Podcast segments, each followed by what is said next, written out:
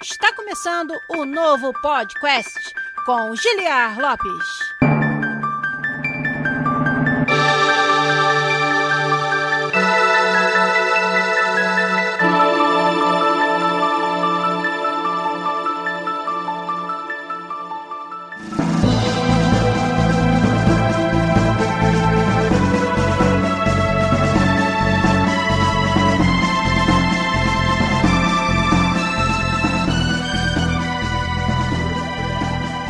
Podcast na área, de volta mais uma vez desse que é o único podcast onde você conversa em português com profissionais da indústria de games internacional. Eu sou o Guilherme Lopes, produtor dos games da série FIFA aqui na Electronic Arts em Vancouver, no Canadá. E não me digam que eu não avisei que ia rolar o gritinho do podcast da área hoje aí pra galera que está na nossa live de gravação do episódio 331 do podcast aqui com vocês diretamente da às vezes Sede Sol Vancouver, às vezes aqui resolve o sol aparecer para nos dar a nossa nossa graça. E aí, estamos aqui mais uma vez nesse domingão, de noite. De tarde para mim são 6h35 da tarde, 10h35 da noite aí no Brasil, para quem tá acompanhando do Brasil. Vamos fazer aqui a live de gravação do episódio 331 com vocês, falando sobre alguns assuntos bem interessantes que rolaram essa semana aí, que foram sugeridos lá no nosso Discord, na página de pautas do nosso Discord. A nossa galera da comunidade que nos ajuda a fazer as pautas, mais uma vez trouxe essa sugestão pra gente hoje aqui conversar. Estamos fazendo isso aqui ao vivo via twitch.tv barra podcastbr com a nossa galera que acompanha a live e me ajuda a conduzir o programa aqui, ó. Vou começar a ler o nome deles que já estão aí. Nosso editor, querido Zabuzeta, já avisou que vai ficar só um pouquinho e vai dormir. Além do Zabuzeta, o Guri de AP, o Rafael HQ3 falou que é a primeira vez que acompanha a live. O Marquiori Matt tá com a gente, o Rafael Santos UDI, o Game no Pot tá sempre aí com a gente também, o Rafael Kennedy, que sempre diz que é a primeira vez, o Berg Boss, o Adriano P. Paula, o Matthew 95, o Gabri God também tá aí com a gente, mais uma galera que tá dando salve agora aqui no final, deixa eu ver, o Dury Art também, o Big Boss, o Dot Jr., o Ignus Lefter tá aí também com a gente, o Akio Amada, que sempre aparece, o Alan DB, que falou a primeira vez também, o Josué VM e com certeza tem mais uma galera que está nos acompanhando e ajudando a fazer, como eu falei, o episódio 331 hoje aqui sobre o lançamento aí do beta fechado de Valorant, novo jogo da Riot Games e uma discussão que vai surgir a partir de algumas notícias que saíram desse jogo aí que vai ser, eu acho, bem legal da gente fazer aqui. Então, eu já vou começar deixando para vocês uma pergunta pra galera do chat me ajudar a responder e a gente vai dar os nossos avisos e na volta eu leio as respostas de vocês. A pergunta vai ser o seguinte: vocês que estão aí acompanhando com a gente na live e participando do chat, vocês prestam atenção na classificação etária dos games? Ou isso é algo que não faz a menor diferença? E principalmente para vocês que são pais ou tutores, vocês observam isso na hora de decidir que jogos seus filhos podem ou não jogar? Primeiro, vocês limitam o que seus filhos podem ou não jogar? Ou se seu filho de 8 anos quiser jogar GTA, tá valendo? E caso a resposta seja sim, se vocês prestam atenção, se vocês usam a classificação etária dos games para isso. Então respondam aí, a gente vai mandar os nossos avisos e na volta eu vou ler as respostas de vocês aqui na live, começando então o nosso episódio 331 do podcast. Vamos lá.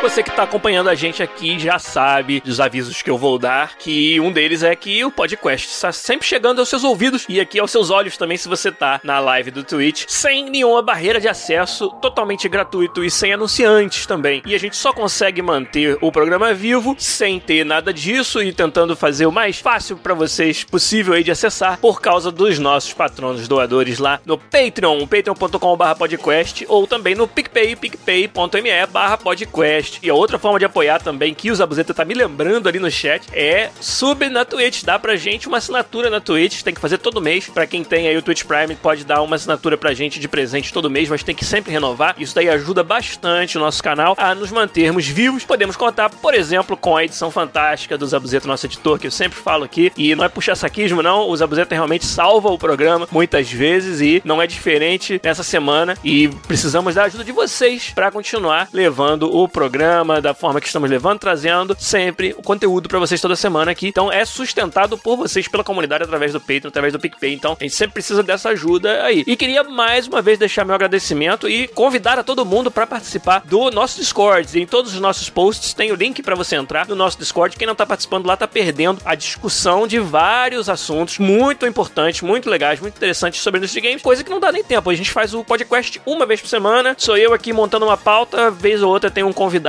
então é muito limitado a quantidade de assuntos diferentes que a gente pode cobrir aqui. E lá no Discord você conversa sobre todas as outras coisas que não dá tempo de falar aqui, conversa também sobre os assuntos de cada episódio e interage aí com uma galera, cara. São aí mais de 1.200 membros já no nosso servidor do Discord, todo mundo lá conversando sobre desenvolvimento de jogos, são aspirantes, estudantes, você lá encontra pessoas com interesses afins, participa de Game Jams juntos, inclusive a Podcast Jam no ano passado foi organizada basicamente através do nosso Discord. E quando a gente for fazer a próxima, com certeza vai ser lá também que você vai encontrar. Então, cara, entrem lá no nosso Discord, participem dessa comunidade, participem do que eu acho que é a coisa que eu mais me orgulho de tudo que a gente construiu aqui no podcast, que é a comunidade fantástica que vocês aí ajudam a manter. E eu sempre agradeço aos nossos moderadores que ajudam a manter o servidor do Discord um lugar seguro, tranquilo, legal, pra cima, com uma vibe legal para você poder é, ir lá e ter as suas discussões. Não tem treta, não tem nada que possa deixar desconfortável. A gente espera lá no servidor do podcast. E isso é graças aos nossos moderadores, o Garu, o Del Nero e o Vitor Lopes. Obrigado mais uma vez a vocês. E além disso, na hora de fazer as pautas do programa aqui, a gente tem lá um canalzinho escondido que só os participantes têm acesso, que são membros da comunidade também, que me ajudam a fazer as pautas toda semana. E mais uma vez, a pauta dessa semana foi uma colaboração do Garu com uma ideia do Sr. Cevada. Então, obrigado mais uma vez a vocês por me ajudarem a fazer essa pauta e me ajudarem a tocar. Aqui toda semana é bem difícil tocar o canal com todos os outros afazeres que a gente tem e essa galera da nossa comunidade me dá essa ajuda fantástica mesmo. Então, obrigado mais uma vez. Mas agora, vamos lá para ver as respostas da pergunta que eu deixei para vocês aí sobre a classificação etária dos games. Vamos ver. O que, que vocês disseram aí? Eu perguntei, né, se vocês observam a classificação etária e se vocês que são pais, se vocês prestam atenção nisso na hora também de escolher os jogos que os seus filhos podem jogar. O Rafael Kennedy falou que se importa se ele chega na casa de alguém que o filho de 8 anos está jogando GTA, ele faz uma crítica, ele não fica quieto. Eu pensei que você ia falar que você chega na casa de alguém que o filho tá jogando GTA de 8 anos você pega um bastão de beisebol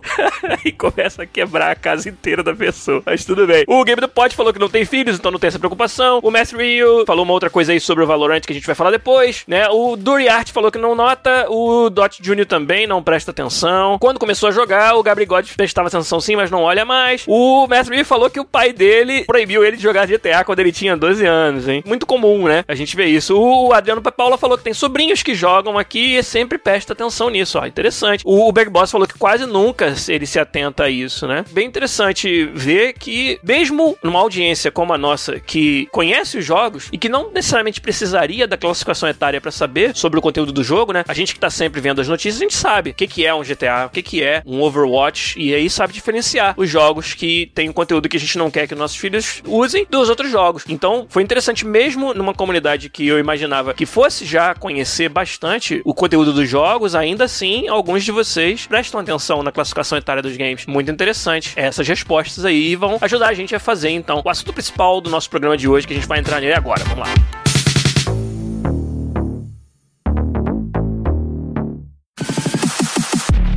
Como eu disse lá no começo, é uma pauta sugerida pelo Sr. Cevada em cima do beta fechado do Valorant. Valorant é o novo jogo da Riot Games, os desenvolvedores do League of Legends, né? E uma empresa aí muito conhecida por ter investido pesado no League of Legends como esporte, ter tido muito sucesso, ter transformado o LoL, o LoLzinho, como o pessoal fala aí, num dos jogos aí no meio dos esportes mais jogados, mais apreciados. E aí a Riot tá lançando um novo jogo, na verdade não foi lançado pro público ainda, tá fazendo um beta fechado do seu shooter Valorant. Um shooter que, por muitas pessoas, está sendo comparado com a mistura entre Overwatch e CSGO. É até meio justo você fazer essa comparação do Valorant com esses jogos. E acho bem interessante ver a Riot Games investindo num outro gênero de jogo, né? Agora, uma coisa que aconteceu no Valorant aí, muito legal, talvez seja uma tendência que a gente vai ver pro futuro, é eles terem feito o beta fechado através do Twitch usar isso para criar um hype, na verdade, muito forte pro jogo dele deles, pelo sentido de que as pessoas do público em geral não têm acesso ainda. Então, isso cria uma vontade gigantesca de todo mundo de ver do que é feito esse jogo. E aí, onde eles podem ver isso? Eles vão no Twitch e vão assistir as pessoas que estão com o beta fechado, participando do beta fechado, jogarem e fazerem stream. E isso, cara, começou a quebrar tudo quanto era recorde e ter muitos views no Twitch, né? O Valorant foi pro topo aí, pras cabeças do Twitch essa semana, devido ao fato deles terem usando um beta fechado e uma plataforma de streaming como o Twitch para fazer a divulgação do jogo. Eu achei genial, acho que é algo que talvez passe desapercebido aí, mas que os outros jogos não costumavam fazer. Não lembro de nenhum outro jogo cujo beta fechado foi streamado dessa forma. Tipo, propositadamente eles estão usando a plataforma de streaming Twitch para fazer com que as pessoas tenham uma vontade muito grande de conhecer o jogo deles. E essa coisa de você não poder jogar ainda e ter que ir ao Twitch para assistir as pessoas que têm acesso a jogar foi o que realmente gerou todo esse hype, toda essa vontade das pessoas de assistirem. Eu acho que é uma ferramenta de marketing muito bem usada pela Riot nesse momento e que vai ser copiada por várias outras empresas. O Akio Hamada falou aí, ó, ainda dropa keys assistindo as lives, ainda tem prêmios de keys de jogos para as pessoas que estão assistindo. Então, eu achei realmente, como diz o Adriano Pepaula aí, uma jogada de mestre deles de gerar essa vontade de você conhecer o jogo e de jogar, mas que você não pode ainda. E aí você compensa isso como? Indo assistir os seus streamers favoritos fazendo o stream do fechado do jogo. Então isso é, queria fazer esse comentário sobre uma, essa ferramenta de marketing que eles usaram que eu achei realmente genial. A Riot é uma empresa que eu admiro muitas das coisas que ela faz no, no mercado, né, na parte do mercado com certeza. Mas uma outra notícia sobre o Valorant que chamou a atenção e vai nos levar para o assunto principal de hoje foi que nos esports, em todos os torneios de Valorant que serão organizados por parceiros, por empresas terceirizadas, a Riot está tomando uma abordagem bem hands-off da parte mais grassroots do esporte do Valorant quando o jogo tiver sido lançado, né? Ela já anunciou que para poder ampliar o máximo possível o alcance do jogo para anunciantes e outras plataformas de distribuição do conteúdo de esportes, plataformas onde você assiste o esporte, eles vão forçar, né, eles vão obrigar os operadores dos torneios a desligar a opção de sangue no jogo Valorant. A ideia qual é? É que eles consigam uma gama maior de anunciantes interessados em apoiar os torneios do jogo, sabendo que essa questão, principalmente na América do Norte, mas em outros lugares também, da violência nos games e do conteúdo dos games, e sabendo que esportes são assistidos por pessoas de todas as idades, inclusive muitas crianças, a ideia da Riot é o que? É ser conservador e já começar desligando o sangue no seu jogo para que os anunciantes se sintam mais à vontade de apoiar o jogo e as plataformas que estão transmitindo partidas de Valorant. Isso aí é, é o que chamou bastante atenção também, né? Que a empresa está disposta a fazer isso, a forçar uma opção que é, hoje é uma opção no jogo que você tem, de você jogar com sangue ou sem, mas vai forçar que essa opção seja desligada em torneios de esportes do Valorant. Então é interessante a gente ver essa medida da Riot e nos leva também a falar sobre essa questão toda de censura e de classificação etária nos games que a gente vai falar hoje aqui.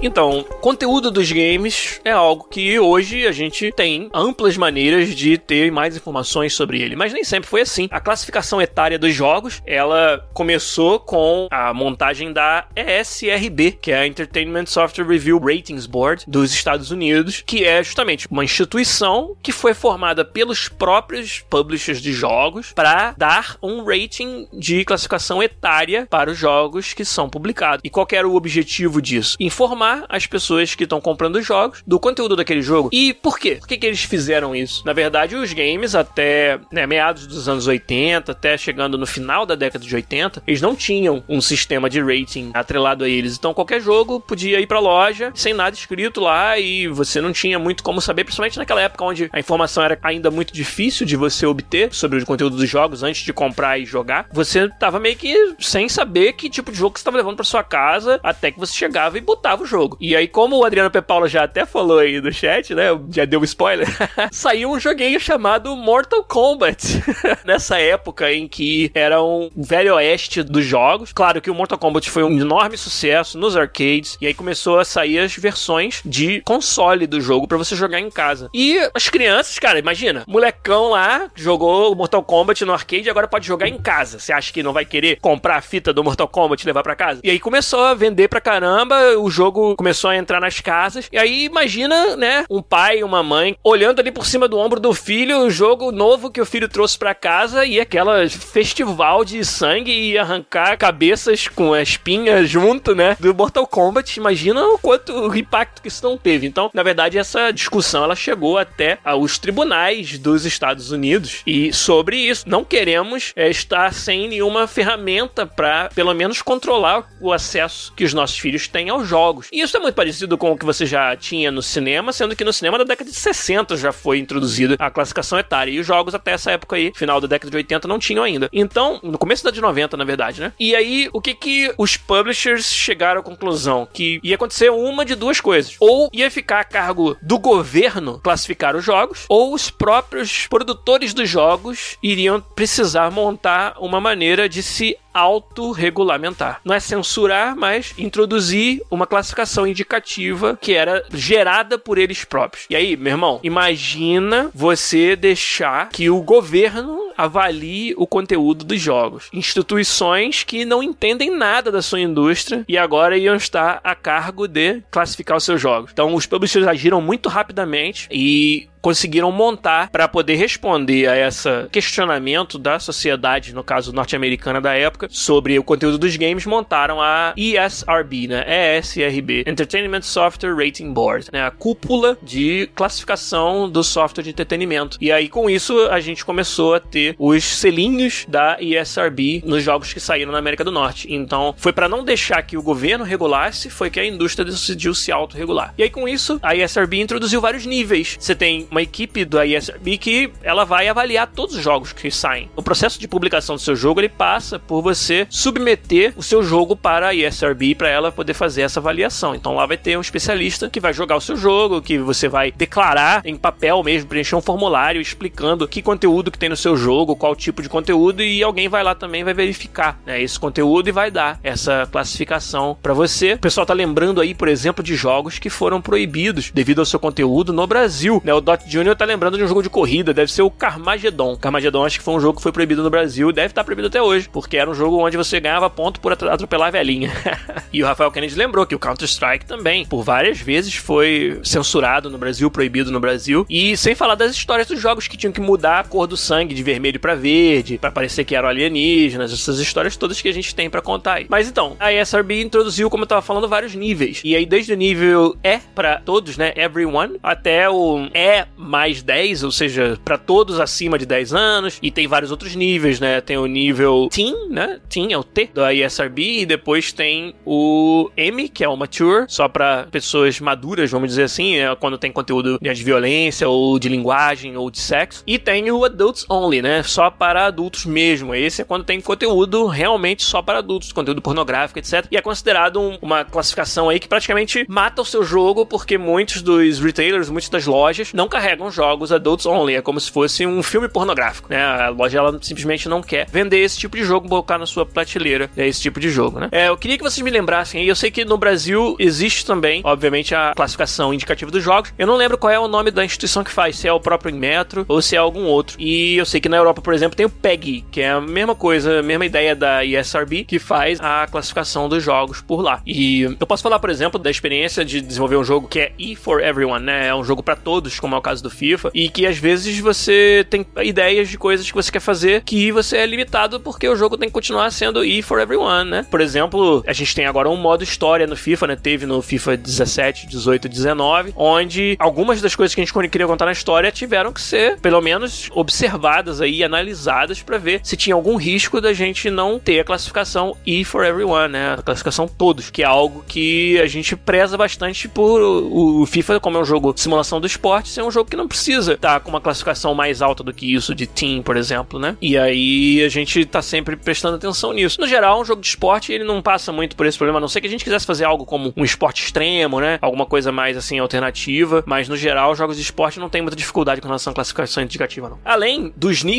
que você coloca lá um selinho no seu jogo, já de um tempo pra cá a gente vem tendo também o que a gente chama dos qualificadores, né? Os qualificadores são frases que tentam te dar mais detalhes sobre o conteúdo do jogo jogos. Então, ali tá escrito, é, ah, esse jogo, ele é R, né, ele é mature, é 17, né, para pessoas com mais de 17 anos, e aí vai escrito ali o porquê, né, aparece lá, ah, porque tem violência exagerada, ou porque tem cenas de sexo simulado. Ali com esses descritores você pode dar mais detalhe. Às vezes um, um pai, um responsável, ele não sabe se ele deve ou não deixar o filho jogar aquele jogo mesmo né, dentro da mesma classificação, e aí com esses descritores você pode ter um pouquinho mais de informação. E muito recentemente esses descritores passaram a incluir também descrição de que se tem microtransações no jogo ou não, e se tem interação online no jogo ou não, porque muitos pais também têm essa preocupação, que eu acho que ela tem que ter mesmo. Por exemplo, se o seu filho ou sua filha vai estar tá, durante o jogo interagindo diretamente com outras pessoas online, se vai estar tá trocando textos ou até voz com outras pessoas online, e os pais têm o direito de querer saber. Isso aí, na verdade, é a moral de por que, que você faz a classificação indicativa dos jogos, é principalmente para você dar o máximo de instrução, de informação possível sobre o conteúdo do seu jogo para os pais irresponsáveis, né? É, a motivação disso é que muitas vezes você tem aí crianças, jovens que ainda não compram seus próprios jogos e aí cabe aos pais controlarem o acesso, controlarem a compra dos jogos. Muitos pais querem não só controlar a compra, mas também o acesso mesmo, né? Poder jogar ou não aquele jogo e quantas horas. Hoje em dia existe muito investimento nessa área de você tentar é, limitar a quantidade de horas que seu filho passa na frente das telas, né? Das pequenas telas dos celulares ou nas telas dos computadores dos videogames, né? E aí tem muito essa investimento em ferramentas para que você possa manter um maior controle, né? E não só dessa parte de interações online, etc, também da parte de gastos mesmo, a parte financeira dentro dos jogos, né? O seu Cevada acabou de falar ali, ó, a filha dele gastou 60 reais ontem e tem senha para pagar configurada no, nos dispositivos, então ele ainda não sabe como ela fez isso. É algo que eu acho que é importante e para nós como game designers também, a gente dá aos nossos clientes ferramentas que eles possam ter certeza de que estão controlando até mesmo os gastos, né? Por exemplo, de um filho, quantas histórias a gente não vê aí? Criança que gastou não sei quantos mil dólares no cartão de crédito do pai e da mãe, em qualquer jogo aí que tenha microtransações, pode ser no FIFA, pode ser em outros jogos, a gente vê essas histórias acontecerem e, no final das contas, se por um lado a responsabilidade é do pai, por outro lado, eu acho que existe também uma responsabilidade da nossa parte de dar ferramentas que ajudem, pelo menos, uma maneira de controlar, né, e de limitar o acesso tanto à parte de pagar por coisas dentro do jogo, quanto também da parte de simplesmente de jogar ou de interagir online com outros jogadores durante o jogo. Então é para isso que você faz a classificação indicativa ou etária nos jogos. É para dar aos pais o máximo de informação possível. E é como eu tava falando, em outros gêneros de jogos, até que não jogos de esporte, eu imagino que isso seja uma questão ainda mais importante quando você está fazendo design de um action adventure, de um jogo de luta, de um RPG. Eu imagino que, pelo menos da minha experiência, o time ele já parte do início do projeto com um alvo de classificação etária que ele quer atingir. E aí isso acaba te orientando durante o desenvolvimento do jogo sobre que determinadas cenas ou forma que você mostra uma cena você pode usar. Porque não quer dizer que você não possa, por exemplo, ter uma cena que tem um personagem nu no jogo. Mas o que você vai mostrar da nudez desse personagem? Se você mostrar, na maioria, sempre de costas, do torso para cima, e aí você apenas está implicitamente mostrando que ali tem um personagem nu, mas você não está mostrando nenhuma parte íntima do personagem, você já tem uma chance boa de ter uma classificação etária um pouquinho mais baixa. E aí, para aquele jogo, às vezes é importante, às vezes não é importante, às vezes você tá fazendo mesmo um jogo que é para pessoas maduras e foda-se, isso não tem nada de errado também. Mas se é algo que o estúdio, que o publisher, que o desenvolvedor se preocupam, você tem como designer, como desenvolvedor, prestar atenção nisso, né? E a gente vai chegar mais lá na frente, na parte de críticas a esse sistema, que eu vou falar sobre se isso é algo que a gente, enquanto artista, enquanto autor dos jogos, se a gente acha certo você modificar a visão original do autor do jogo só pra entrar nessa ou naquela faixa etária de classificação. A gente vai falar sobre isso mais na frente, né? O Garu falou ali no chat, o FIFA da EA não se preocupa com sangue, mas o FIFA real, né? A FIFA mesmo, a Federação de Futebol, sim. Tanto que se o jogador está sangrando, o jogo para, ele não pode nem jogar com a camiseta manchada. Isso é verdade. Eu acho que é não só a decisão disso foi como o Garu sugeriu ali, que o jogo possa ser transmitido em horários mais familiares, né? E não passe a impressão de ser um jogo violento, mas eu acho que tem a questão de saúde também, né? O futebol é um esporte de contato e você não pode submeter os outros profissionais ao contato com um jogador sangrando, que existem muitas questões de saúde que podem estar envolvidas nisso, né? Então, no geral, os esportes eles procuram se proteger bastante da exposição dos atletas a situações que possam colocar em risco a sua saúde e uma, né, alguém que está sangrando abertamente durante o jogo é algo que coloca em risco a saúde dos outros também, né? Você pode ter um contato ali entre dois jogadores e pode passar alguma doença transmissível pelo sangue, por exemplo, né? Aí o garoto falou tirando o MMA.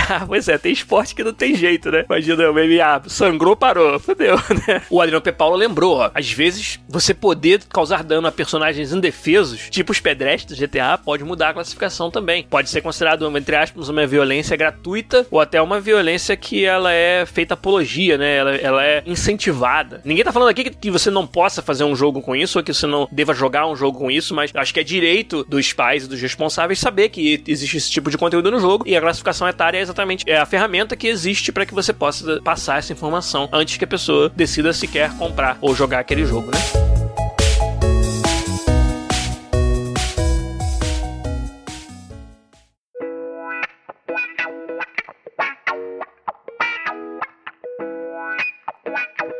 Então, o que mais que a gente tem sobre esse assunto é vamos entrar então na parte de críticas a esse sistema, né? É um sistema de classificação etária que, como eu falei, tem um paralelo em vários países, né? Uma das críticas que esse tipo de sistema recebe é que os critérios acabam sendo diferentes de país para país. Talvez isso aí não seja uma crítica ao sistema em si, mas sim uma característica. Tem jogos, por exemplo, que são liberados do jeito original com uma classificação, vamos dizer, mature, que é 17 mais, mas que não é pornográfico nem, nem nada disso, não é de venda restrita, nos Estados Unidos. E aí chega lá na Austrália, a classificação é diferente. Às vezes os desenvolvedores e os publishers têm esse desafio de mudar o seu jogo para uma determinada região. Né? Durante muito tempo, eu nem sei se isso acontece hoje ainda, mas na Alemanha, por exemplo, existia muito essa aversão ao sangue vermelho nos jogos, como algo que pode ser perturbador para algumas pessoas. E aí, jogos tipicamente na Alemanha, quando iam publicar lá, tinham que trocar a cor do sangue. Troca a textura do sangue de vermelho para verde, entendeu? Aí virou alienígena, virou marciano. Aí não é mais tão perturbador, né? Então, coisas assim que a gente viu e ouviu falar na história da indústria dos games, que é devido à classificação etária dos jogos, né? E é uma das críticas que esse sistema recebe é que ele não é um sistema universal. Então, para um publisher, para um desenvolvedor, principalmente para as empresas menores que têm cada vez menos recursos e precisam lançar os seus jogos no maior número de territórios possível, é, às vezes essas pequenas diferenças de classificação e de critério na classificação pode trazer aí um, sabe, um gasto a mais e uma preocupação a mais que o publisher e o desenvolvedor não queria ter na hora de publicar o seu jogo globalmente, né? Uma outra crítica que esse sistema recebe muitas vezes é uma suposta, vamos dizer, facilitação da classificação para os jogos maiores, para os jogos que têm mais apelo, mais receita e uma restrição maior para os jogos indie. Ou seja, conteúdo que num jogo conhecido de uma franquia famosa vai ser meio que relevado e a classificação etária não vai ser tão restritiva. Quando chega um jogo independente, um jogo mais desconhecido, um jogo de menos apelo ou de menos conhecimento, ele recebe uma classificação um pouco mais restritiva, né? Isso é algo que a gente vê tanto na indústria do cinema quanto na indústria dos jogos. É uma crítica que eu não sei qual é o fundamento que ela tem, mas, de novo, é a questão do critério, né? Cara, eu imagino que se você é um funcionário da ESRB e você tem que fazer o rating do FIFA todo ano, o quanto você vai realmente esquadrinhar o jogo ali para procurar algo que possa mudar essa, essa classificação, né? Ou da mesma forma, você já conhece Call of Duty e aí saiu o novo. Cara, é difícil você achar que o, o funcionário vai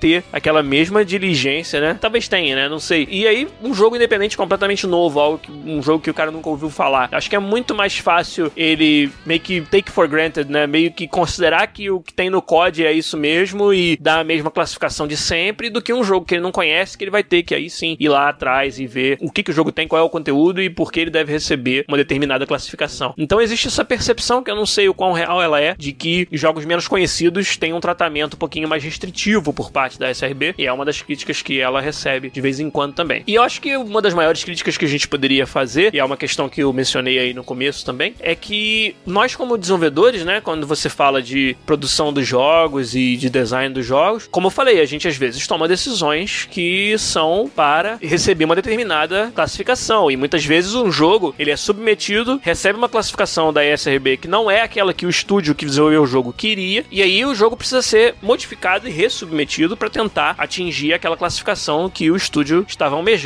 E a gente acha isso legal, certo? Ou seja, você está mudando a visão original do produtor do jogo, do artista, apenas para se enquadrar numa determinada classificação do jogo. E isso é interessante da gente pensar. Eu acho que isso nos remete à conclusão do episódio de hoje e algo que é, na minha opinião, uma questão fundamental de todas as mídias, nas quais você tem artistas, produtores de conteúdo que precisam vender o seu conteúdo e atingir as massas para conseguir conseguir obter o sucesso e se manter. Se você vai falar em música, você vai falar em filmes, você vai falar em games, em todas essas áreas da produção artística, você tem esse dilema, que é o quanto eu vou me manter fiel à minha visão a qualquer custo versus o impacto que isso vai ter na comerciabilidade, na marketabilidade do meu conteúdo, da minha peça, da minha obra. No meio da música, por exemplo, é muito comum a gente falar, ah, tal banda são vendidos, né? Ou seja, ah, modificaram o seu estilo para apelar para uma audiência maior e para ser mais comercializáveis. Então é, a discussão da autonomia do autor não é muito diferente disso nos jogos. E N motivos podem existir dentro dos jogos para que você modifique a visão original do autor ou não. E eu acho que, como para todas as grandes questões que a gente tem na vida, ela não tem uma resposta certa para todos os casos, né? Eu acho que alguns desenvolvedores e alguns estúdios realmente prezam